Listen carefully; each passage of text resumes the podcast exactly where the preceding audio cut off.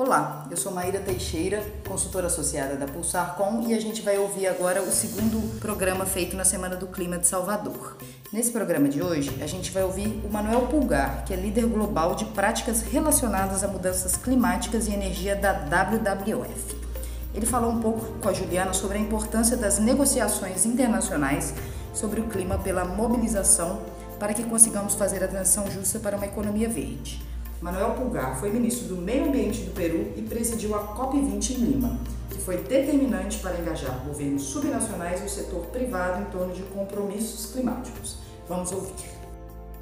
Eu sou Juliana Lopes, fundadora da Pulsar.com, e hoje especialmente gravamos diretamente da Semana do Clima em Salvador, onde temos o prazer de conversar com o Manuel Pulgar, que é o líder de práticas no tema de mudanças climáticas e energia da WWF. Manuel Pulgar também foi figura-chave durante as negociações da COP Lima, Convenção do Clima, que se realizou em 2014 no Peru, que foi um marco importante nas discussões internacionais sobre clima, porque inseriu atores não Estado ou governos subnacionais e o setor privado nas discussões internacionais de clima. Foi também durante a COP de Lima que eh, se criou a plataforma Nazca, que destaca justamente compromissos empresariais e de governos subnacionais em relação à mudança climática.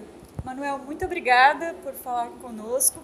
Eu gostaria de recuperar um pouco esse histórico e é, a importância de envolver esses atores da economia e da sociedade. Tem um dado da própria UNFCCC, da Convenção Quadro das Mudanças Climáticas, dizendo que hoje 90% das pessoas não sabe o que é a COP. É, apesar da importância que esse tema tem como vetor de riscos e oportunidades para a economia e para a sociedade. Na sua opinião, qual é o principal desafio para a gente é, trazer esse assunto para a ordem do dia? Primeiro te vou dar três razões que nos levaram a criar a Agenda de Acción Climática e involucrar a los actores no estatales. Y luego voy a hacer una reflexión de cuáles son los retos para que la gente tenga más conciencia sobre la importancia del debate climático. Sobre lo primero, fueron tres razones las que llevaron al Perú como presidencia de la COP20 de crear la Agenda de Acción Climática Lima-París y la plataforma Nazca. La primera razón fue que hasta el año 2013 los actores no estatales tenían cosas que mostrar, pero no tenían espacio durante las reuniones en las COP para hacerlo frente a los negociadores. Y esto no tenía ningún sentido porque es claro que cuando hablamos del tema cambio frente al cambio climático, es decir, cuando queremos lograr un cambio transformacional, este cambio transformacional no se puede lograr solo desde los estados, se tiene que lograr desde el Estado Nacional, los gobiernos subnacionales y el sector no estatal, que incluye al sector corporativo de las empresas y a la sociedad civil. Entonces nosotros fuimos conscientes que era fundamental e importante involucrar a este sector no estatal como única manera de asegurar para el futuro acción climática. La segunda razón tiene que ver con el Acuerdo de París. Estábamos en ese momento a un año de la meta de lograr un acuerdo, pero con muchas dificultades. Por lo tanto, necesitábamos una mayor presencia de actores no estatales que contribuyeran con el mensaje a comunicarle a sus ciudadanos, a comunicarle a sus clientes, en el caso de las empresas, sobre la importancia que tenía alcanzar un acuerdo. Por lo tanto, sabíamos que solamente desde un approach o una aproximación multiactores, el Acuerdo de París iba a ser posible. Y la tercera razón por la que creamos la Agenda de Acción Climática Lima-París y también creamos la plataforma Nazca tenía que ver con la necesidad de establecer metas muy concretas en algunos sectores de la economía. Porque una vez logrado el acuerdo, sabíamos que el siguiente paso era empezar a trabajar en sectores, el sector de la energía, el sector del transporte, el sector de las ciudades, el sector de la industria, el sector de bosques y tierra, eh, agricultura, etc. Y la única manera de poder organizar a estos sectores era con la presencia de actores no estatales. Y felizmente todas estas tres razones que llevaron a la creación de esta agenda demostraron no solamente tener éxito, sino ser hoy día un pilar fundamental en el debate climático. En relación a la segunda reflexión o pregunta sobre el desconocimiento de las COPs, creo que es, es, bien difícil contestarla porque es cierto que los ciudadanos no saben qué es una COP, pero por otro lado tampoco es importante que sepan qué es una COP, porque la COP es un espacio de negociación de estados. Lo que es importante es que los ciudadanos sepan qué es el cambio climático y cuáles son las acciones que tenemos que asumir para contrarrestar el cambio climático. Y eso felizmente sí está pasando. Hoy día, en especial en Europa, pero también en otros países, en otros continentes, los jóvenes están movilizando. Y los jóvenes están movilizando porque los jóvenes saben que estamos en una situación de crisis y emergencia. Los jóvenes saben que los políticos no están actuando rápido. Los jóvenes no quieren negacionistas y los jóvenes quieren asegurar un futuro de mayor sostenibilidad. Esas cuatro razones han movilizado a los jóvenes, lo que significa que los jóvenes entienden perfectamente en el momento en el que nos encontramos. No, saben que es una COP y no, eso no es un problema porque la COP es un espacio de negociación que dura dos semanas al año. Pero sí entienden que día a día, los 365 días del año, tenemos que seguir generando acción climática. Yo creo que eso es positivo. Lo que los jóvenes están haciendo ahora es el mejor reflejo de un proceso de toma de conciencia que ya han asumido y es el mejor reflejo de una llamada de atención a los políticos. Y además es un reflejo de que los jóvenes tienen una claridad en su visión de largo plazo. Los jóvenes saben que en el camino van a haber dificultades, pero tienen claro lo que quieren al 2030 o al 2050. Quieren una economía decarbonizada y una economía resiliente al cambio climático. Hay que seguir impulsando la movilización de jóvenes en este debate y generando más conciencia de lo que significa la inacción. Manuel, uh, os jovens, sob a liderança da Greta Thunberg, eles nos chamam a atenção justamente para o senso de urgência, né? Então, cinco anos depois da COP de Lima, a gente tem esse recado muito contundente da liderança de que ações da liderança jovem de que ações precisam ser tomadas agora, porque a gente tem 12 anos, não mais que isso também, conforme alertam os cientistas. Que ações é, políticas e econômicas você destacaria é, como prioridade, que precisam ser articuladas é, neste momento, para que a gente consiga fazer uma transição e limitar o aumento da temperatura? Yo creo que lo que el secretario general de Naciones Unidas, Antonio Guterres, dijo hace pocas semanas en una reunión en Abu Dhabi, es un buen resumen de cuáles son las acciones concretas que hay que asumir. Lo primero es los países tienen que presentar al año 2020 o no más tarde que el 2020 un nuevo plan climático o contribución nacional. Porque los actuales planes climáticos o contribución nacional no alcanzan. Los actuales cambios climáticos que han presentado más de 180 países a nivel mundial no ayudan a llegar a la meta de no incrementar la temperatura en más de 1.5. Por lo tanto, se requieren nuevos planes climáticos.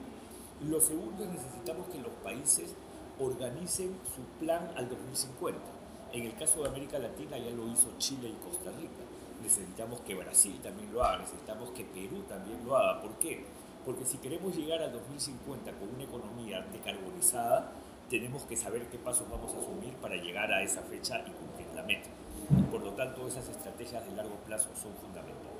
Lo tercero es tenemos que sacar de la economía el carbón el carbón tiene que salir de la economía. No podemos quemar carbón para producir energía. Y después tendremos que empezar a discutir qué va a pasar con los otros combustibles fósiles. Tenemos que eliminar los subsidios a los combustibles fósiles. Lo cuarto que tenemos que hacer es utilizar mecanismos legales y económicos para incentivar ciertas conductas y desincentivar otras. Por ejemplo, precio al carbono o impuestos al carbono, que es fundamental. Lo quinto es trabajar la transición justa, porque hay regiones del planeta que se ven a ver afectados por el cambio. Por lo tanto, no hay que permitir que nadie se quede atrás, hay que lograr el cambio y cuando este cambio pueda generar algún efecto negativo en ciertas poblaciones, hay que trabajar con estas poblaciones de desarrollo local, empleo y otros programas de este tipo. Y lo último es necesitamos pensar, repensar y fortalecer la agenda de adaptación, porque muchas comunidades hacen adaptación, pero no saben que hacen adaptación y no tienen cómo medir el éxito y el progreso y no tienen los recursos. Y probablemente lo último que debo mencionar es las finanzas. En el sector financiero y de inversiones, los portafolios de inversiones no pueden financiar acciones de altas emisiones o acciones que no son sostenibles. Por lo tanto, hay que seguir presionando al mundo financiero y a los inversionistas a que cambien su portafolio y que tengan un portafolio que esté alineado a la meta del 1.5 graus. Manuel, para finalizar, é, que exemplos você daria de como a implementação desses planos climáticos, das políticas climáticas, impactam a vida do cidadão? É, há benefícios para esses cidadãos no final do dia? Como isso, por exemplo, se conecta com a questão de qualidade de vida, saúde, organização do espaço urbano? Eu creo que há muitos bons exemplos. Empecemos por uno, lo que está pasando en ciudades como Santiago, de Chile, para hablar de América Latina. Ellos han mejorado significativamente la calidad del aire en Santiago, porque han tenido políticas orientadas a, primero, restringir vehículos y restringir industrias, en ciertos casos a partir del uso de un sistema de emergencia, pero ahora han importado vehículos eléctricos para la flota de transporte público. Y eso ya se refleja en un Santiago que tiene mejor calidad del aire que la que tenía en el pasado, y eso es definitivamente en beneficio del ciudadano. También hay impactos positivos en los planes de eficiencia energética. Los planes de eficiencia energética en las ciudades implican una disminución de costos para el ciudadano directos. Es un ahorro directo porque utiliza sistemas de iluminación más eficientes o sistemas de térmica o de aire acondicionado más eficientes o maneja mejor los residuos. Eso significa eh, un ahorro económico, tiene un resultado en dinero y eso beneficia directamente a los ciudadanos. Tercero, hay países en América Latina que están trabajando muy bien la conservación de áreas de bosques alrededor de cuencas de agua, están manejando la cuenca y eso implica mayor continuidad de agua. Te pongo un ejemplo, Colombia, programa de protección de páramos, que es un programa realmente ambicioso, está protegiendo la fuente de agua de Colombia, de Bogotá en especial. Cosa que, por ejemplo, no ocurrió en una ciudad como Sao Paulo, en donde el mal manejo del bosque afectó la cuenca, que es la que abastece de agua a una ciudad tan grande como Sao Paulo. En Colombia ocurre lo contrario, protegen el páramo y esto garantiza agua. Y podría ponerte muchos otros ejemplos. Lo que quiero decir es que las cosas ya están ocurriendo. Bueno, o algo más, la energía. Hay, no todos los países, pero hay países que felizmente ya favorecen el uso de paneles solares domésticos, pero a su vez recompensan al usuario cuando éste puede meter energía al sistema. Por lo tanto, ahí también hay un caso de ahorro. Gasta menos en consumo de electricidad y si encima le pone energía al sistema, el sistema le paga por esa energía que le pone. Eso ya ocurre en algunas ciudades de América Latina, no en todas, en mi país lamentablemente en el Perú no está ocurriendo todavía, pero sí hay muchos ejemplos de beneficios directos al ciudadano por el uso de acciones climáticas. Perfeito. Então essa é uma escolha não só que vai garantir a existência da nossa civilização, mas também a escolha mais inteligente do ponto de vista econômico. A gente pode ter uma economia Así próspera es. e saudável. Así es. El tema climático es un tema político, definitivamente lo es. Es un tema económico y creo que todos lo entienden. Es un tema social porque el cambio climático está vinculado a vulnerabilidad y a pobreza y eso no lo podemos eh, desconocer, perdón. Es un tema histórico y de protección a los más pobres. Es un tema que tiene que ver con comunidades, que pierden sus condiciones habituales de vida y que son obligadas a desplazarse. Es el, cambio climático es un tema integral y requiere soluciones integrales. Por lo tanto, cuando asumimos una acción climática hay que mirarla desde todas sus perspectivas. Si yo adopto una acción desde una lógica económica, tengo que estar seguro que esta acción no me va a generar un impacto social, ¿no? porque si no la acción no va a ser beneficiosa para el público o para el pueblo o para el ciudadano, y por lo tanto va a ser contraria en sus consecuencias. Entonces, eso eh, hay que entender al cambio climático en toda su integralidad para que cuando sumamos acciones, estas acciones tengan consequências corretas. Perfeito. Muito obrigada, Manuel. Conversamos com Manuel Pulgar, chefe de práticas em mudanças climáticas e energia do WWF. E seguimos aqui fazendo a cobertura da Semana do Clima. Acompanhe nas redes sociais da Pulsar. Eu sou Juliana Lopes e finalizamos mais uma conversa aqui do nosso podcast. Ficou com vontade de ouvir mais? Acesse o site www.pulsarcom.com.br e clique no ícone podcast para conferir todos os episódios. O podcast da Pulsar Com é produzido em parceria com a Diorama Produções Audiovisuais. Aproveite para nos seguir nas redes sociais, arroba Pulsar Com Você e arroba Diorama Filmes. E o LinkedIn, que é o Pulsar Com. Até mais! Até!